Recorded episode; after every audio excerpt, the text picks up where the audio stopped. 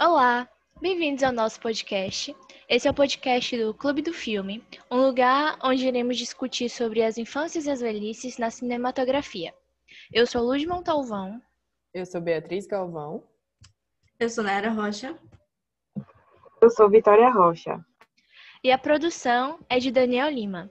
Nós somos estudantes de psicologia da UFBA e esse podcast é um trabalho para a disciplina de tópicos especiais em Psicologia 10, ministrado por Doris Rabelo e Juliana Prates.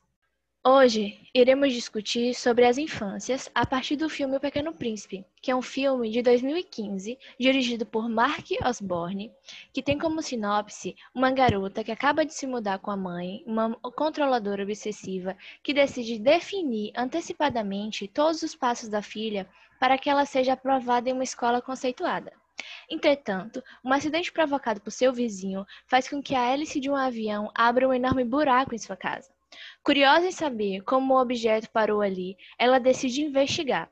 Logo, conhece e se torna amiga de seu novo vizinho, um senhor que lhe conta uma história de um pequeno príncipe que vive em um asteroide com sua rosa e que um dia encontrou um aviador perdido no deserto em plena Terra. E o outro filme é O Contador de Histórias, um filme biográfico de 2009 dirigido por Luiz Vilaça, que tem como sinopse aos seis anos, Roberto Carlos Ramos foi escolhido por sua mãe para ser interno em uma instituição oficial que, segundo relatava a propaganda, visava a formação de crianças em médicos, advogados e engenheiros. Entretanto, a realidade era bem diferente, o que fez com que Roberto aprendesse as regras de sobrevivência no local. Pouco depois de completar 7 anos, ele é transferido, passando a conviver com crianças até 14 anos. Aos 13 anos, ainda analfabeto, Roberto tem contato com drogas e já acumula mais de 100 tentativas de fuga. Considerado irrecuperável por muitos, Roberto recebe a visita da psicóloga francesa Margaret Duvas. Tratando com respeito, ela inicia o processo de recuperação e aprendizagem do Roberto. Então, meninas, o que é que vocês acharam desses filmes? Bom, eu pessoalmente amei O Pequeno Príncipe. Para mim foi um filme sensacional, assim, desde a construção do roteiro até a forma como o filme foi projetado, né, no sentido de tela mesmo, de, de imagem. Eu acho que ele tem todo um contraste entre, cores, assim. Tem as cores cinzas, né, da casa, da cidade, e tem, a, e tem as cores mais vivas da casa do senhor, é, onde ela meio que vai descobrindo um novo universo da infância, né? Então, fora que eu acho que todas as discussões trazidas no filme são extremamente pertinentes para o que a gente pretende discutir hoje. E, por outro lado, a gente tem né, o filme O Contador de Histórias, que é uma produção brasileira, que também não fica para trás. É um filme que tem um enredo muito interessante. É uma história real, né, vivida por Roberto Carlos. É, e assim, eu acho que conta muito sobre a história do Brasil e sobre como a gente pretende debater futuramente essas infâncias, né? É, essas diferenças entre grupos sociais, principalmente porque um filme é brasileiro, retrata uma infância brasileira, e o outro filme é norte-americano e, de certo modo, trata também de uma infância norte-americana, mas como, enfim, essas infâncias existem e, sei lá, acho que vai ser um debate muito rico. Eu, particularmente, eu adorei os dois filmes, adorei muito. Gostei do fato dos filmes serem contrastantes. De um lado, O Pequeno Príncipe, um filme mais leve de ser assistido, um pouco mais lúdico. E do outro lado, O Contador de Histórias, um filme que me deu, nossa, um choque de realidade muito grande, porque ele retrata uma realidade brasileira do nosso país, que muitos jovens vivem e eu não fazia a menor ideia. Então, eu gostei bastante do, dos ensinamentos que os filmes trazem, cada um com seu próprio ensinamento, e também concordo com Bia que vai gerar uma discussão muito, muito interessante para a gente. Bom, gente, como as meninas já falaram, né, os dois filmes são bastante interessantes. Eles trazem duas perspectivas de infância bastante diferentes. O Pequeno Príncipe, como Nai já falou, é um filme mais leve. É, ele também é em forma de desenho, né? E traz uma temática muito interessante, que é a sobrecarga é, da criança, uma mãe controladora, e como a criança se redescobre, né, através de um idoso. E o filme é o contador de história, já é muito, é um, já é muito diferente, né? Que fala da história de Roberto, que tem uma realidade muito difícil, vive em todas as mazelas sociais, e que, através do trabalho de uma psicóloga, consegue mudar a realidade dele. Ambos são diferentes, ambos são, trazem questões muito importantes e coisas que iremos abordar no debate a seguir. Pois é, meninas, eu também gostei muito dos dois filmes. Achei o Pequeno Príncipe muito lúdico, muito interessante. Traz de fato essa realidade, como Bia falou, é, dentro do, da própria, da própria as imagens, né, que, ela, que ele traz, as, a fotografia e tudo mais. E também gostei muito do filme do Roberto Carlos, que traz uma realidade brasileira. E eu acho que essa é a grande questão, esse contraponto, essa, essa produção dessa discussão sobre isso. E aí, pensando sobre isso, como o Bia trouxe, das duas realidades, estadunidense e, e Brasil, eu queria perguntar para vocês, assim, o que é que vocês acham sobre essa questão da infância, dessas duas realidades mostradas nos filmes, o que é que vocês pensaram sobre isso? É, eu acho que o ponto principal, né, que quando a gente debate infância e velhice, principalmente na disciplina, é entender que essas duas fases elas não são necessariamente biológicas, né? Tanto a infância quanto a velhice, de certo modo, mas discutindo as infâncias hoje, é, são construções sociais. Então, assim, não existe, né, naturalmente, biologicamente falando, uma separação entre que vai, sei lá, do zero ao 13, então você é criança nessa fase, e depois disso é, você se torna adolescente, depois você se torna adulto e depois idoso. Então, essa ideia de infância, ela nem sempre existiu, né? Sempre se falou, quer dizer, sempre não, né? No século XVI, XVII, XVIII começa a surgir um pouco essa ideia de criança, que era uma ideia que não se existia tanto, quer dizer, quando a criança ela era um pouco mais independente, né, do seu cuidador primário, ela adquiria, o, ela, enfim, ela era inserida no meio social dos adultos. Então, não existia essa ideia de infância como um, uma fase específica na qual a criança tem né, atividades, deveres, principalmente essa questão da educação. Então, esse conceito foi mudando muito ao longo da história. E aí, a infância, como a gente conhece hoje, ela é muito própria, mais ou menos, do final do século XX, assim. É, que é mais essa infância mostrada, né? Essa infância institucionalizada, quer dizer, o direito à educação e, enfim, o investimento num futuro. Então, passa pela a nossa sociedade e especificamente, né, é mais importante ainda pensar que passa sobre a nossa cultura. Não são todas as culturas que têm essa ideia de infância. Existem culturas que não existem essa separação. Então, muitos autores, né, principalmente Sarmento, e Manuel Pinto vão discutir muito em relação a isso sobre essas infâncias e essa historicidade que se tem quando a gente debate sobre essa fase. É, que traz essa ideia da, da, da, construção social mesmo, que é um produto do, da nossa sociedade, da nossa cultura. Pois é, Bia, fiquei muito pensando nisso, assistindo os filmes sobre essa questão da construção social e tal, e todos esses esses autores que já foram citados em sala de aula, inclusive, e fiquei muito me perguntando sobre como dentro do Brasil a gente pode se pensar essa construção social, como a gente de fato é, vislumbra isso, sabe? E assim, eu queria muito entender sobre isso e, e pensar o que é que vocês acham disso. Não sei se, se Nayara podia ajudar a gente, né, me ajudar nessa, nessa questão sobre como essa construção social é, pode ser visualizada dentro do Brasil. Eu acho o que Bia falou muito interessante. A gente pode ver muito essa construção social da infância, ela está muito explícita nos direitos das crianças, né? A história presente nos dois filmes, ela abre muito espaço para a gente discutir a questão do direito das crianças, sendo internacionalmente ou no Brasil. Mas focando aqui no Brasil, já que um dos filmes que a gente discutiu é o controle de histórias, que se passa em Minas Gerais, na década de 1970.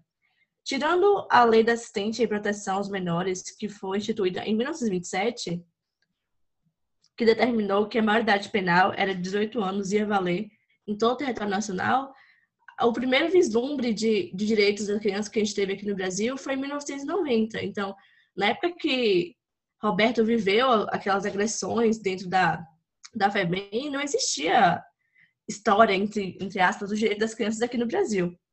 Porque foi só em 1990 que a gente que criaram o ECA, que é o Estatuto da Criança e do Adolescente, que foi o primeiro e o principal instrumento normativo de leis para a proteção das crianças.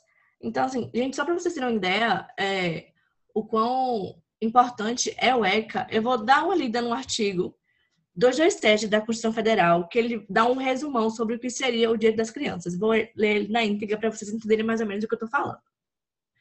É dever da família, da sociedade e do Estado assegurar à criança, ao adolescente e ao jovem, com absoluta prioridade, o direito à vida, à saúde, à alimentação, à educação, ao lazer, à profissionalização, à cultura, à dignidade, ao respeito, à liberdade, à convivência familiar e comunitária, além de colocá-los a salvo de toda forma de negligência, discriminação, exploração, violência, crueldade e opressão.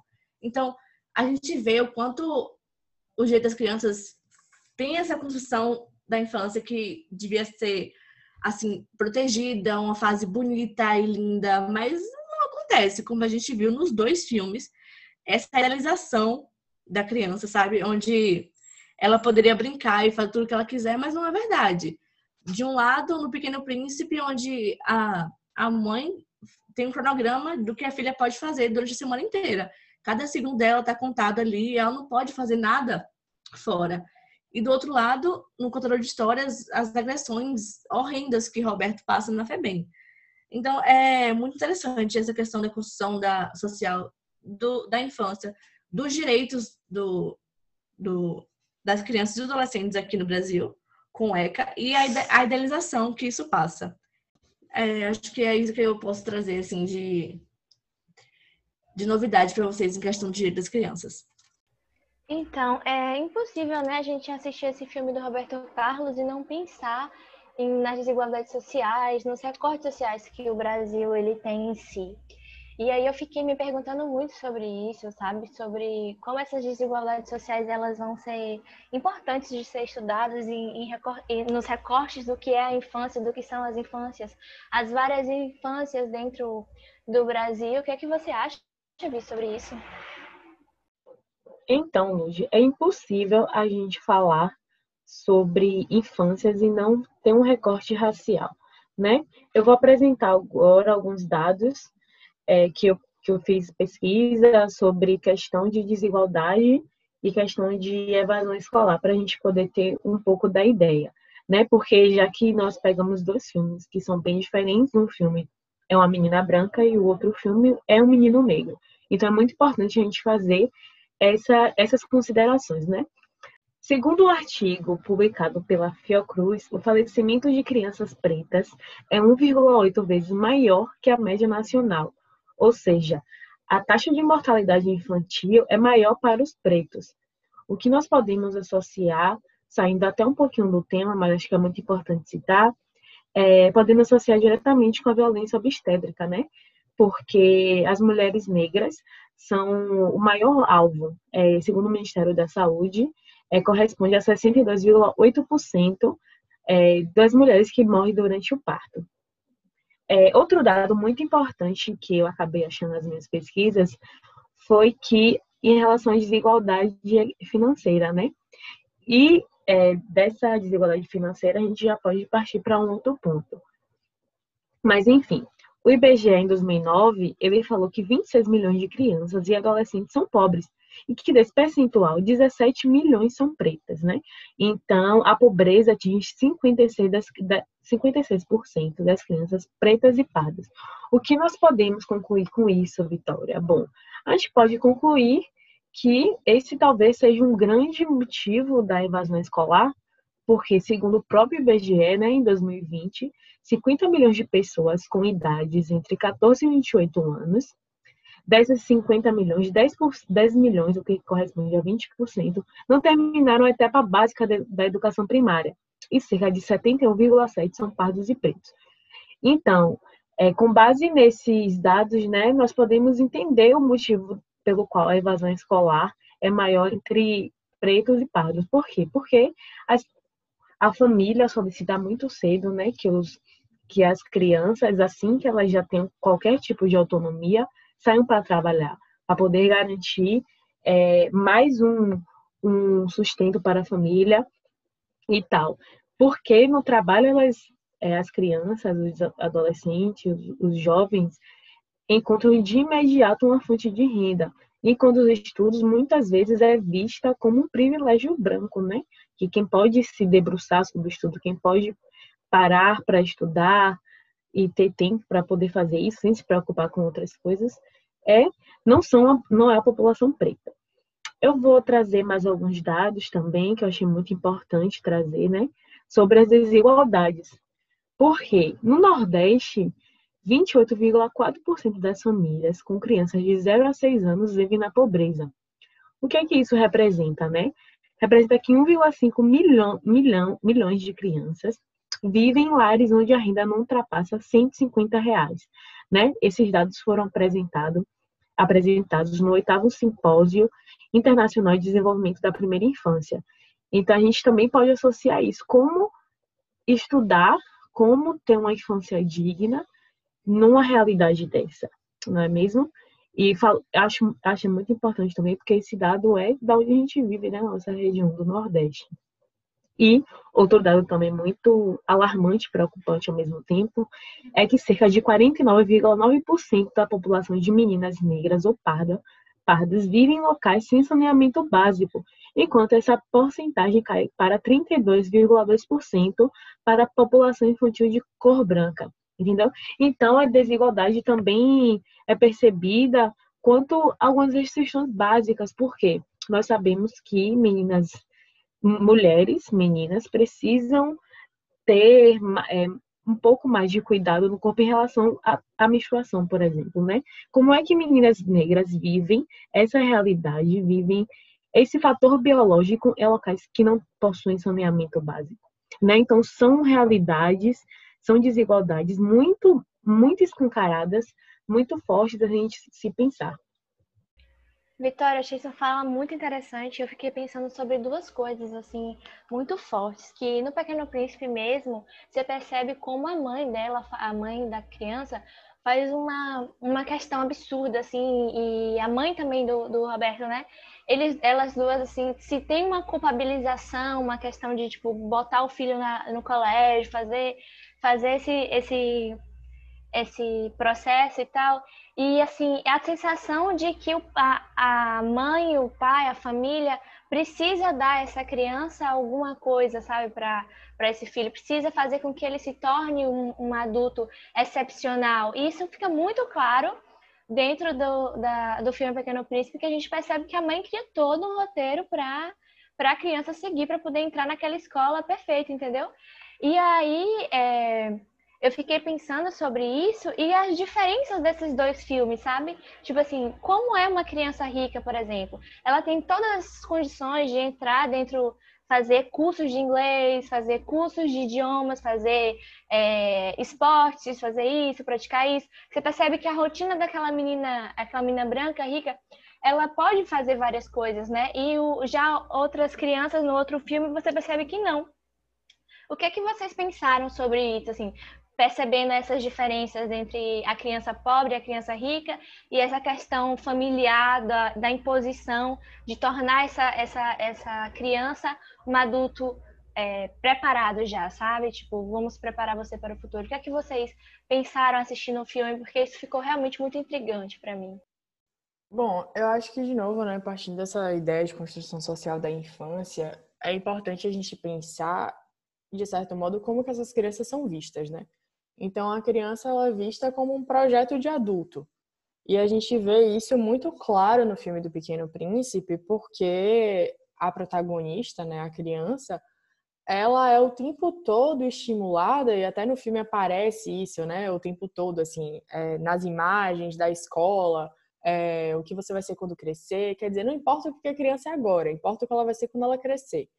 E aí, de certo modo, na nossa sociedade, ser criança é uma coisa estabelecida pela lei, né? Então, como o Nai falou da questão do ECA. Então, o ECA ele vai estabelecer que, de certo modo, o que vai diferenciar as fases da vida é que para a infância e para a adolescência você vai ter a educação como fator limitante aí. Limitante no sentido de, tipo, delimitar essa fase, na verdade, né? Então, tanto nos dois filmes a gente vê o empenho das famílias em dar educação, né, para os seus filhos. Então, agora tem um fator que a gente precisa discutir sobre o contador de história, que é muito importante a gente pensar, que é sobre essa responsabilização, né, da família pelas mazelas que Roberto vai sofrer lá no FEBEM. Quer dizer, a mãe dele não sabia o que, ia acontecer lá, ela não tinha ideia dos abusos que ele sofria. Eu acho que tem uma hora que fica muito claro para mim que ela fala assim: é, ah, mas aqui ele quer ir embora, né? E ela fala: ah, mas aqui você não tem uma cama só para você, no sentido de tipo, eu não posso te ofertar o que aqui eles podem, por mais que exista toda uma estrutura de opressão por trás, né? É, ela sente que a educação é o que mantém ele ali, que é algo que ela não pode dar, né? Principalmente por ela ser analfabeta e tal. E por outro lado, a gente tem essa questão da menina branca que quer entrar na melhor escola, né? E aí a gente entra nessas duas diferenças, que é a criança branca, ela tem um tempo dela institucionalizado, a criança branca rica, né? Geralmente ela tem um tempo dela institucionalizado, quer dizer, é justamente nesse investimento de se tornar a melhor adulta que ela pode ser, que é uma frase, né, que acontece na hora, você vai se tornar uma adulta maravilhosa. Quer dizer, tem todo esse investimento, ela precisa ter ali as regras feitas e o tempo dela todo é dividido visando um sucesso profissional futuro. Quer dizer, o ser, o ser uma adulta maravilhosa.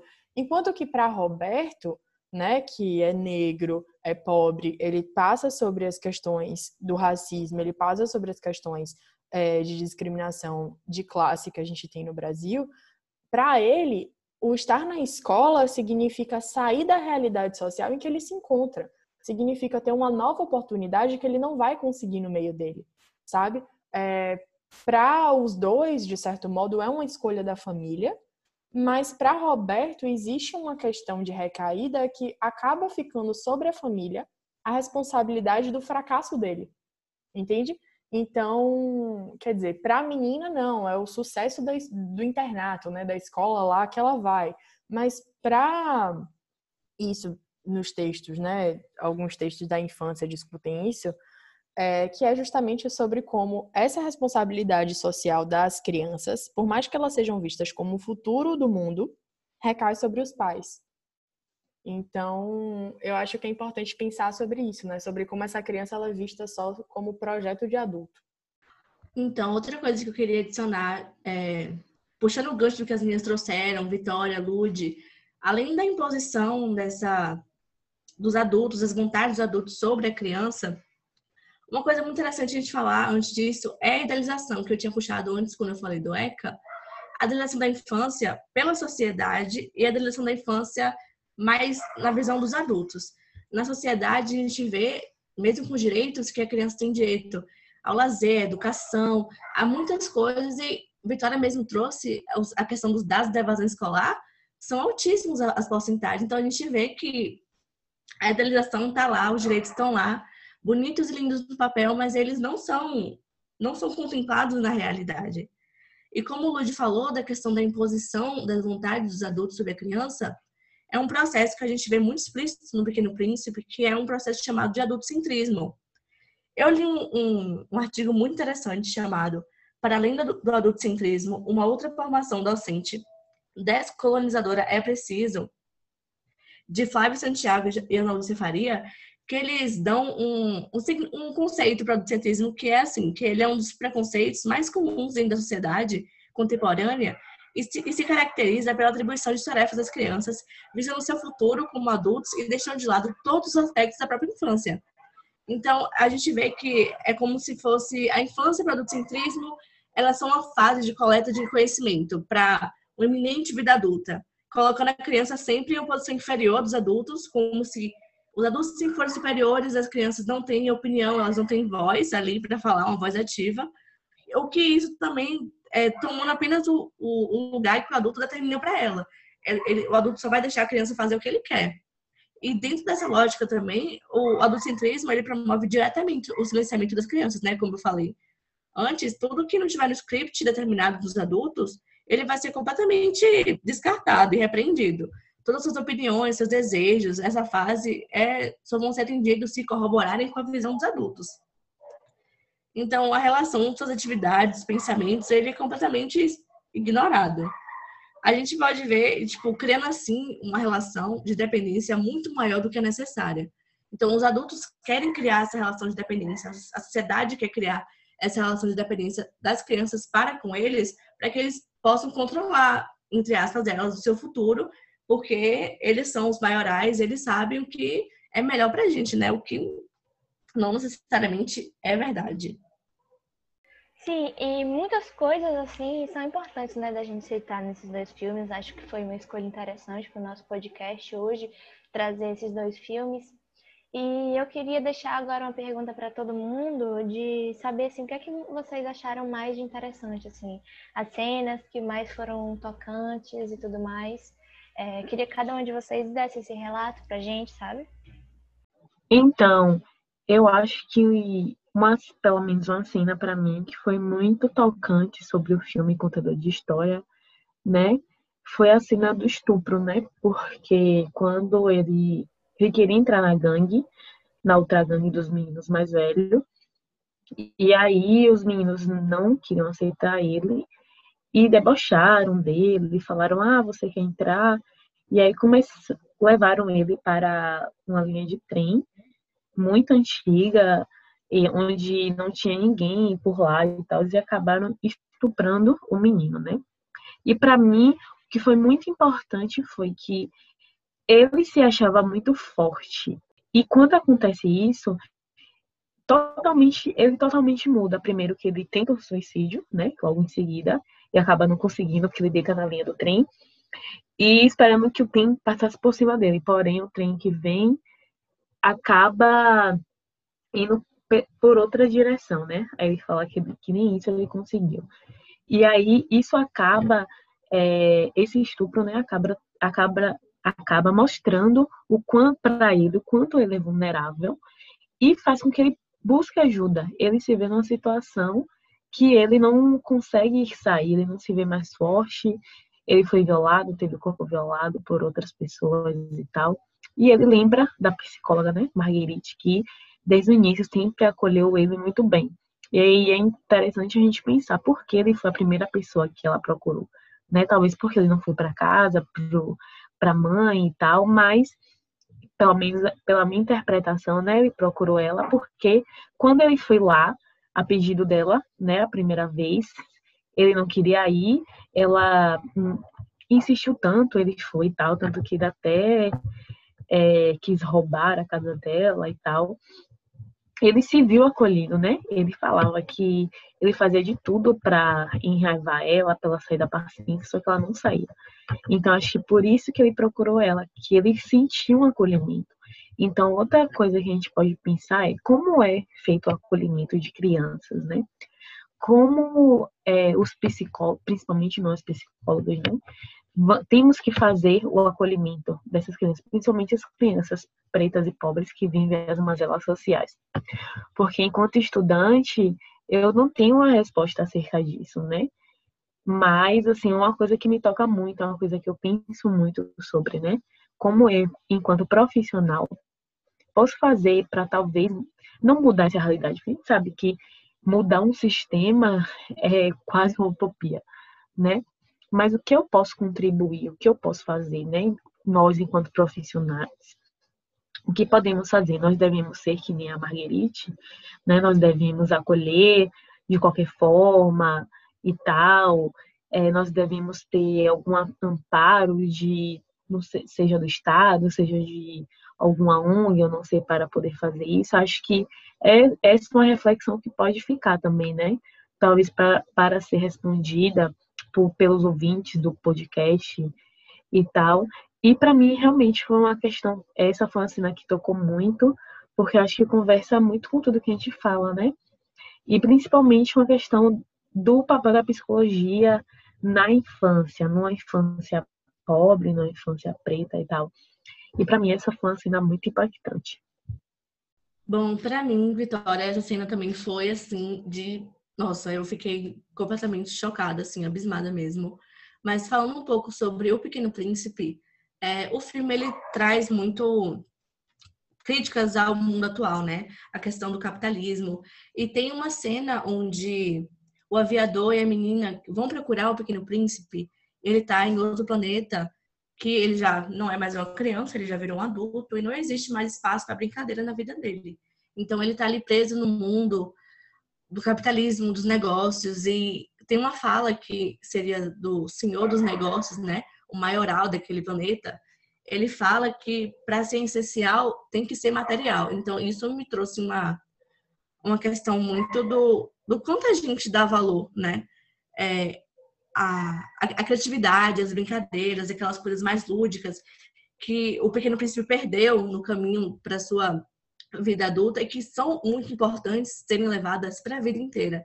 Então, a gente esquece da, das coisas um pouco mais, seriam mais essenciais, a nossa felicidade em si do que só ficar no capitalismo, no, no, material, nas coisas de comprar, de fazer, de mostrar para o outro, da necessidade que a gente tem de mostrar às pessoas que a gente tá melhor do que elas em tratos financeiramente ou de qualquer maneira assim. Então, essa cena, na verdade, todo o filme que trouxe toda essa questão do da crítica à sociedade moderna, do, do capitalismo e também do adultocentrismo, da, da questão da, do fechamento do, daquele cronograma, de toda a semana da menina tá sendo controlada pela mãe dela, é uma coisa muito atual e que a gente vê muitas mães fazendo, porque, assim, hoje em dia, para você ser considerado uma pessoa boa, uma pessoa feliz, tem que estar tá realizado profissionalmente, você tem que ter uma carreira que os outros achem que é boa. Então, você não pode ser só,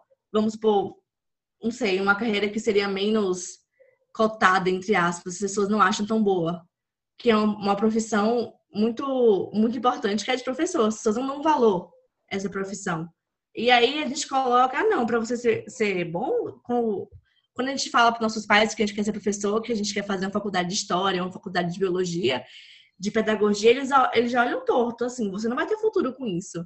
Então, as profissões mais cobiçadas, a de engenheiro, de medicina, então, essa necessidade que essa mãe tem de fazer essa filha entrar na escola, na melhor escola, porque é só assim ela seria valorizada pela sociedade, sabe? Eu achei essa discussão muito interessante. Pois é, uma das coisas que eu analisei também, no, percebi no filme Pequeno Príncipe, além de tudo isso que você falou, uma das minhas cenas preferidas é que ela passa praticamente o filme inteiro é, aprendendo a, a resposta da pergunta. Vocês lembram dessa parte? E ela fica todo decorando aquela resposta que ela tem que dar na frente de toda a academia.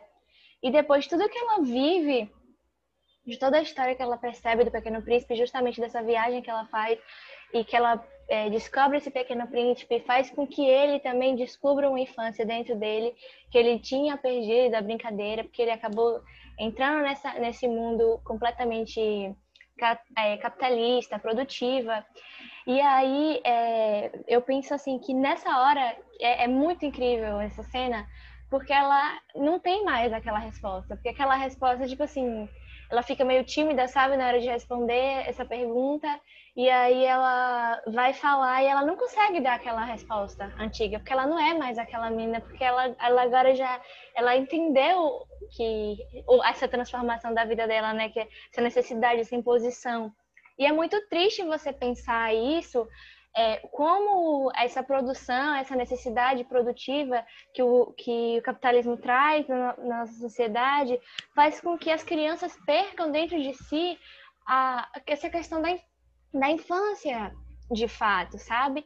E se transformando muito nesse processo de que a gente precisa construir um, um pequeno adulto para poder lidar com as coisas. E o Pequeno Príncipe é um livro que marca a infância de muitas, de muitas crianças, que fala sobre justamente sobre a infância, sabe? É um livro que fala justamente sobre essa questão de, tipo, da, do cultivar a amizade, da, do descobrimento, da questão, de toda essa questão. E aí você se depara agora com um pequeno príncipe já adulto, e aí você para e pensa, tipo, foi totalmente corrompido pelo, pelo sistema, digamos assim. E aí é, eu realmente me, me é, me chama muita atenção nessa hora dessa fala, porque ela não consegue mais fazer essa, essa, essa resposta, ela não consegue mais dar aquela resposta ensaiada que fizeram com que ela aprendesse durante a vida inteira, sabe? Eu achei essa, essa sim foi uma das minhas cenas mais impactantes. Talvez também por ser algo tão presente né, na, nossa, na nossa realidade, assim, de a gente sempre se deparar com é, crianças extremamente organizadas, com horários extremamente fechados, que não vivem uma, uma aventura em si, é, de ser infância, de ser criança e etc e tal. Justamente também pela essa, por essa construção social que a gente já discutiu aqui hoje, por pensar que a gente precisa fazer com que as crianças sejam produtivas. E quando elas cheguem no mundo do adulto elas sejam produtivas. E o que acaba silenciando essas crianças, né?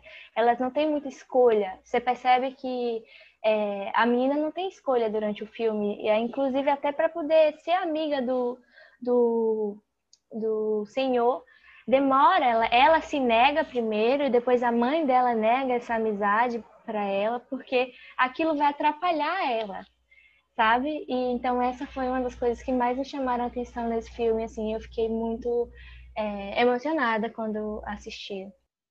Eu acho que para mim, assim, do Pequeno Príncipe, né, falando desse filme, é, o que mais me chama a atenção é que em várias cenas, né, como eu já disse antes, traz essa perspectiva da criança é, que vai virar um adulto incrível, um adulto essencial para o mercado, é, mas acho que aquela cena, né, que tem a mãe e ela escovando o dente, as duas botam um copo na boca na mesma hora e cospem na mesma hora, quer dizer, como ela, né, ela já é um projeto de mim adulto. E aí, quando a mãe dela sai de casa e deixa ela lá sozinha para poder seguir o seguir o horário dela e tal, ela garante de certo modo certa autonomia para essa criança mas ela garante essa autonomia para essa criança porque ela parece muito com um adulto. Porque o que Sarmento e Pinto vão discutir né, no texto As Crianças e a Infância, definindo conceitos, delimitando o campo, é justamente sobre como as crianças passam por esse processo de silenciamento em que não lhes é dada autonomia. Então você não entende que a criança é um sujeito ativo, você não entende a criança como um sujeito completo você entende a criança como um sujeito incompleto e que precisa ser protegido pela sociedade. Que é muito uma ideia que vem lá, enfim, do século XVIII, por aí, que é uma ideia meio da tábula rasa, né? A criança é um papel em branco que vai ser moldada a partir é, da sociedade, da forma como ela foi exposta ao mundo, dos processos de socialização. Então, é muito como as ideias de, por exemplo, Locke e Rousseau ainda são muito atuais, né? De que a criança, ela é ingênua, pura, quer dizer, ela não, é, ela não possui esse processo, é, você tira a razão da criança, né? Você, a criança não possui uma capacidade de dizer o que ela quer ou não quer. É sempre alguém que está decidindo isso para ela. E aí tem um perigo nisso, né? Porque esse discurso da falta de razão foi dado ao longo da história para vários grupos é, que hoje a gente entende que não são grupos minoritários, não são grupos inferiores, né? Eu acho que teve muito esse processo, né, na eugenia, que era o, a teoria racista que dizia que o tamanho do crânio interferia na lógica é, das pessoas negras e por isso elas não possuíam razão, essa animalização, né, é, das pessoas pretas, que é muito o que Roberto passa, né? Ele é visto como o irrecuperável, quer dizer, ele não tem como, ele, ele não pode ser mudado, quer dizer, ninguém parou para ouvir aquela criança, ninguém parou para poder entender os processos que aquela criança passava, né? Porque o filme ele é muito perfeito, o roteiro assim dizer, sobre essa construção. Quer dizer, primeiro ele aprende o xingamento, porque ele tem que se impor, porque ele vai ficar com os meninos mais velhos. Depois ele vai ter que se impor na rua, porque o Febem ele passa as violências. Então, assim, tipo, é sobre como é, essa autonomia da criança dizer o que ela quer ou não quer não é dada a ela. É sempre alguém que está decidindo por ela. né? Então, e eu acho que de certo modo mostra que quando alguém acredita em uma criança, né? Seja a mãe em Um Pequeno Príncipe, quando ela muda de perspectiva sobre a filha, que ela começa a permitir essa amizade, ela começa a permitir essa mudança de comportamento, ou tanto é, como Marguerite, eu acho que é assim que fala, né? É, com sotaque meio francês, é, faz com Roberto, que é justamente esse ponto de você entender aquela criança dentro do contexto dela e dar uma certa autonomia, porque ela não é, é passiva, entende? A criança ela é ativa no meio dela. E é importante a gente pensar sobre isso, é importante a gente pensar sobre como essas crianças estão sendo tratadas, como estão sendo tratadas e como estão sendo deslegitimadas e silenciadas. Né? Então, acho que para mim o que fica dos dois filmes é muito essa lição, assim. Bom, Lud, se você me permite, eu vou roubar um pouquinho a sua função aqui, né? E vou dar uma de, de apresentadora também. É, e vou responder também. Bom, é, eu queria fazer uma pergunta para todo mundo, né, meninas? É a partir desses dois filmes, dessas duas óticas que a gente viu, dessas dicotomias, né? Vocês acham que é possível a gente pensar em um ideal de infância já respondendo a minha parte. Mas, enfim, é, eu acho que não. Para mim, é utópico a gente pensar que exista uma infância ideal. Muito se fala de possuir é, privilégios, de não possuir. Mas mesmo, mesmo possuindo privilégios, como a gente viu né, no Pequeno Príncipe, existe algum tipo de coisa que a criança sofre, mesmo tendo todos os privilégios possíveis. E não tendo também. Sabemos que é que é duas vezes pior, né? Quando você não tem acesso à informação, à saúde ou a coisas básicas. Mas para mim, eu acho que é isso que fica. É impossível a gente pensar em infância ideal. Talvez a gente pode considerar por lei, né? Como o Nai falou, as minhas falaram, né? O ECA atrás e tal. Porém, isso poderia, poderia ser esse ideal. Mas dizer que, nossa, temos a receitinha do que fazer, de como fazer, não, né? Porque, como a gente também vê aqui, existe toda uma pluralidade na, pluralidade na questão de ser criança, entendeu? É, são, é uma fase muito complicada, é uma fase que dá início a tudo na nossa vida, né? Então, não existe uma criança igual a outra. Cada criança tem o seu processo. Então, para mim, justamente é isso. Não existe uma, um modelo específico, não tem uma receita de bolo. É exatamente a gente ver o que mais se adapta àquela criança o que, o que está errado com aquela criança, o que precisa melhorar para aquela criança, né? Devemos ouvi-la, devemos colocá-la como agente ativo, como a Bia falou, né?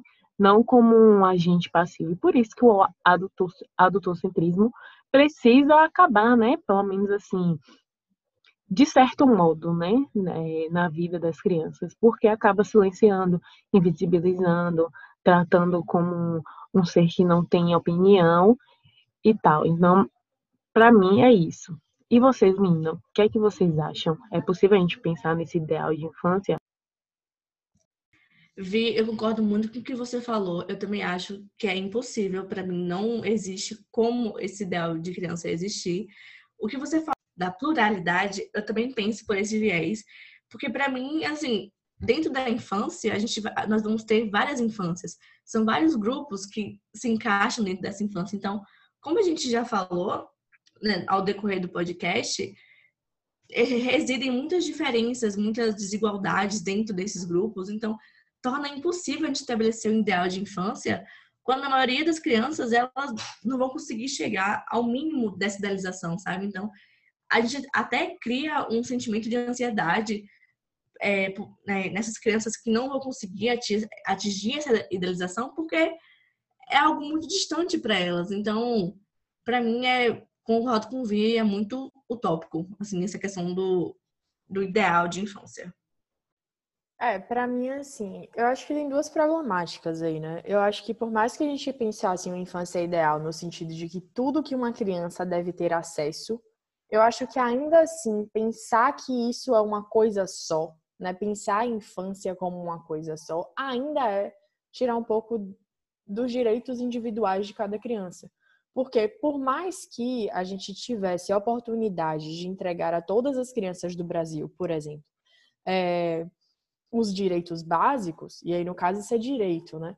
É, ainda assim, eu acho que pensar em um modelo só de infância, de como uma criança deve agir, de como uma criança deve pensar, de como uma criança deve brin brincar, é extinguir a pluralidade. Porque percebe, durante todo esse podcast a gente não discute infância, a gente discute infâncias, né? Então, acho que essa ideia de ideal, ela é sempre muito problemática, porque ela parte do pressuposto de que há uma normatividade, né? De que há algo que, que deva ser seguido. E outro ponto que eu acho é a questão das desigualdades, né? Que eu acho que fica muito claro com esses dois filmes, que é a falta de acesso, né? A falta dos direitos básicos. Então, esse ideal de infância ele fica comprometido, porque você não consegue estabelecer e as leis não mudam isso, tá? Porque por mais que a gente desse direitos básicos para as crianças, ainda assim a nossa estrutura social é o que mantém. E eu acho que é isso que os autores que estudam infância dizem muito. Não importa se eventualmente a gente garante todos os direitos básicos, porque a nossa estrutura social é o que permite que a criança seja entendida como irracional. Então, ou seja, a criança nem ela mesma tem noção dos próprios direitos que ela possui na sociedade, e por isso que é tão difícil para ela tomar uma decisão, porque ela não sabe quais são as suas opções né? Então é muito porque a gente filtra tudo que chega para elas. Então eu acho que é muito difícil pensar nesse ideal de infância, é, dessa normatividade de que é algo que é engessado e que é único de um processo que é tão rico e tão plural. Eve, muito boa sua pergunta. Roubou meu lugar, mas tá tudo bem. Foi uma pergunta interessante de você, tra você trazer aqui hoje. Eu concordo com vocês, eu acho que a gente generalizar a infância é a gente pensar em retroceder, né? Sobre tudo isso que a gente conversou hoje. Principalmente quando a gente pensa no Brasil.